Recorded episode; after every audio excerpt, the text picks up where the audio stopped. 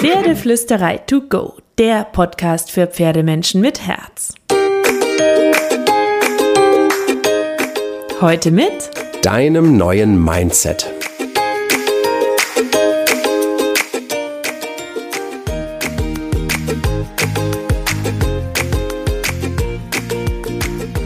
Hallo und einen wunderschönen guten Morgen.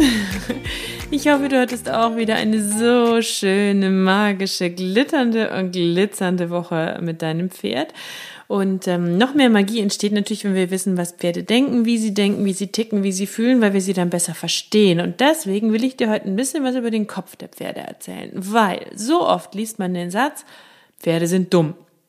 Und diese, entschuldige bitte, sehr, sehr dumme Aussage, die findest du immer wieder im Internet, du hörst sie in Stellen und ich will damit ein bisschen aufräumen. Das ist nämlich der größte Quatsch der Welt. Pferde sind nicht dumm. Sie denken nur ein bisschen anders als wir und das wird gerne als dumm bezeichnet. Dabei sind Pferde in vielen Bereichen so viel besser als wir. Und wenn wir uns das bewusst machen und auch wissen, was sie gut können, dann können wir natürlich viel besser mit ihnen trainieren. Und es gibt ja manchmal diese scheinbar tollpatschigen oder merkwürdigen Momente, wo Pferde Reaktionen zeigen, die wir Menschen dann erst nicht besonders clever einstufen, wenn die blaue Plane immer wieder gruselig ist oder die Hinterbeine nicht so recht wissen, was die Vorderbeine machen, wenn sie irgendwo festhängen und immer hektischer ziehen, statt ruhig zu bleiben und innezuhalten und zu checken, wie sie sich befreien können. Lauter solche Momente, wenn der Gruselgegenstand am Rückweg genauso gruselig scheint wie am Hinweg, dann entscheiden wir über sie hinweg und glauben, dass wir besser wissen, was gut für sie ist und halten sie vielleicht sogar für dumm. Und das alles nur deswegen, weil wir nicht wirklich verstehen, wie Pferde denken und was sie brauchen. Ähm, Pferde sind nämlich alles andere als dumm. Pferde sind unfassbar clever. Sie haben eine krasse emotionale Intelligenz, da können wir überhaupt nicht mithalten.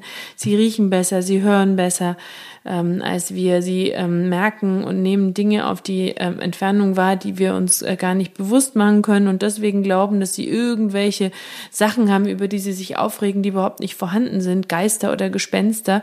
Dabei haben sie wirklich etwas gesehen, was wir einfach nicht sehen, riechen oder hören konnten. Pferde denken eben nicht schlechter oder weniger als wir, sondern anders. Sie sind von Natur aus Beutetiere und haben deswegen andere Kompetenzen als wir Menschen oder Hunde oder Katzen, weil das sind alles Raubtiere. Und natürlich mussten Pferde deswegen ganz andere Denk- und Überlebensstrategien entwickeln. Und ähm, da will ich so ein bisschen mit dir darüber reden, weil die Natur hat den Pferden zum Beispiel wenig Lautsprache mitgegeben, damit sie still und leise unentdeckt überleben können. Oder wenn sie schnell Panik haben und schnell Stress und genauso schnell wieder runterkommen, das hat etwas mit ihrer Evolution zu tun. Welches Pferd in der Wildnis hätte überlebt, wenn es erst kurz überlegt hätte, ob der Säbelzahntiger wirklich gefährlich ist, den es hinter der nächsten Ecke vermutet?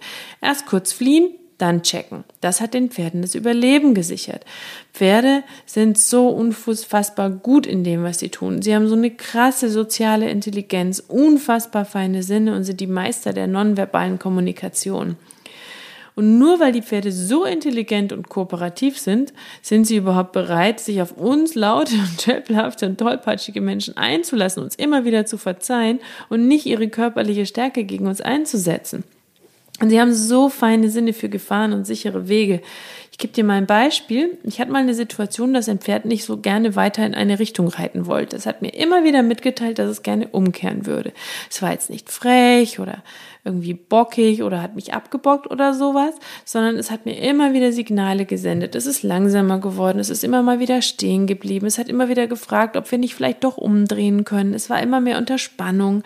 Irgendwann habe ich dann beschlossen, auf das Pferd zu hören, zu denken, ach, macht ja doch keinen Spaß so. Komm, wir gehen zurück und starten am nächsten Tag einen neuen Versuch. Und später habe ich dann gehört von einem ganz krassen Unwetter in genau dem Gebiet, in das ich mit dem Pferd reiten wollte.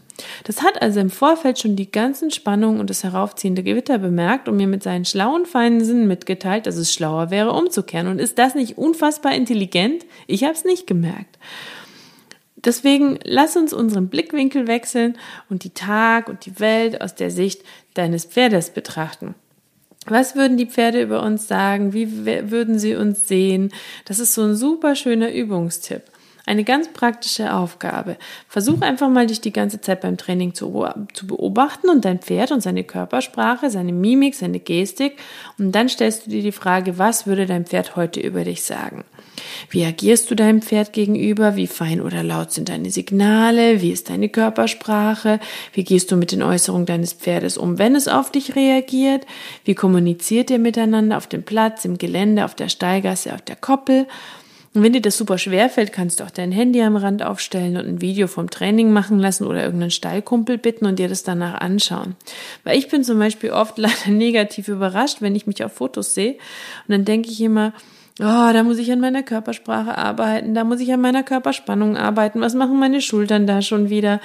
Und ähm, es lohnt sich, das immer mal wieder zu machen, sich beobachten, fotografieren, filmen zu lassen, weil alles mit der Zeit etwas besser wird und du kannst die Reaktionen deines Pferdes im Nachhinein auch besser verstehen, wenn du die dazugehörigen Bilder siehst. Also zum Beispiel Carrie, glaube ich, findet mich prinzipiell ganz okay und findet süß, wie sehr ich mich anstrenge, richtig mit ihr zu reden. Und sie weiß zu schätzen, dass ich mich um sie bemühe. Sie reißt sich auch für mich ein bisschen zusammen und passt auf. Ähm, aber ähm, manchmal ist meine Körpersprache auch nicht eindeutig. Ich will vielleicht auch manchmal ein bisschen zu viel kuscheln für ihren Geschmack. Und ich könnte das eine oder andere Mal mit ein bisschen weniger Zweifel kommen, weil wenn es mir gelingt, zweifelfrei und voll positiver Gedanken zu sein, ich glaube, dann findet sie mich eigentlich immer ganz gut. So, das wäre jetzt mal eine Zusammenfassung, äh, was mein Pferd eventuell über mich denkt. Vielleicht hast du ja auch eine Idee, was dein Pferd über dich denkt. Auf jeden Fall ist das jetzt ein sehr, sehr kurzer Podcast geworden, dafür aber mit einer ganz großen Aufgabe. Und ich bin so gespannt, ob du sie mitmachst.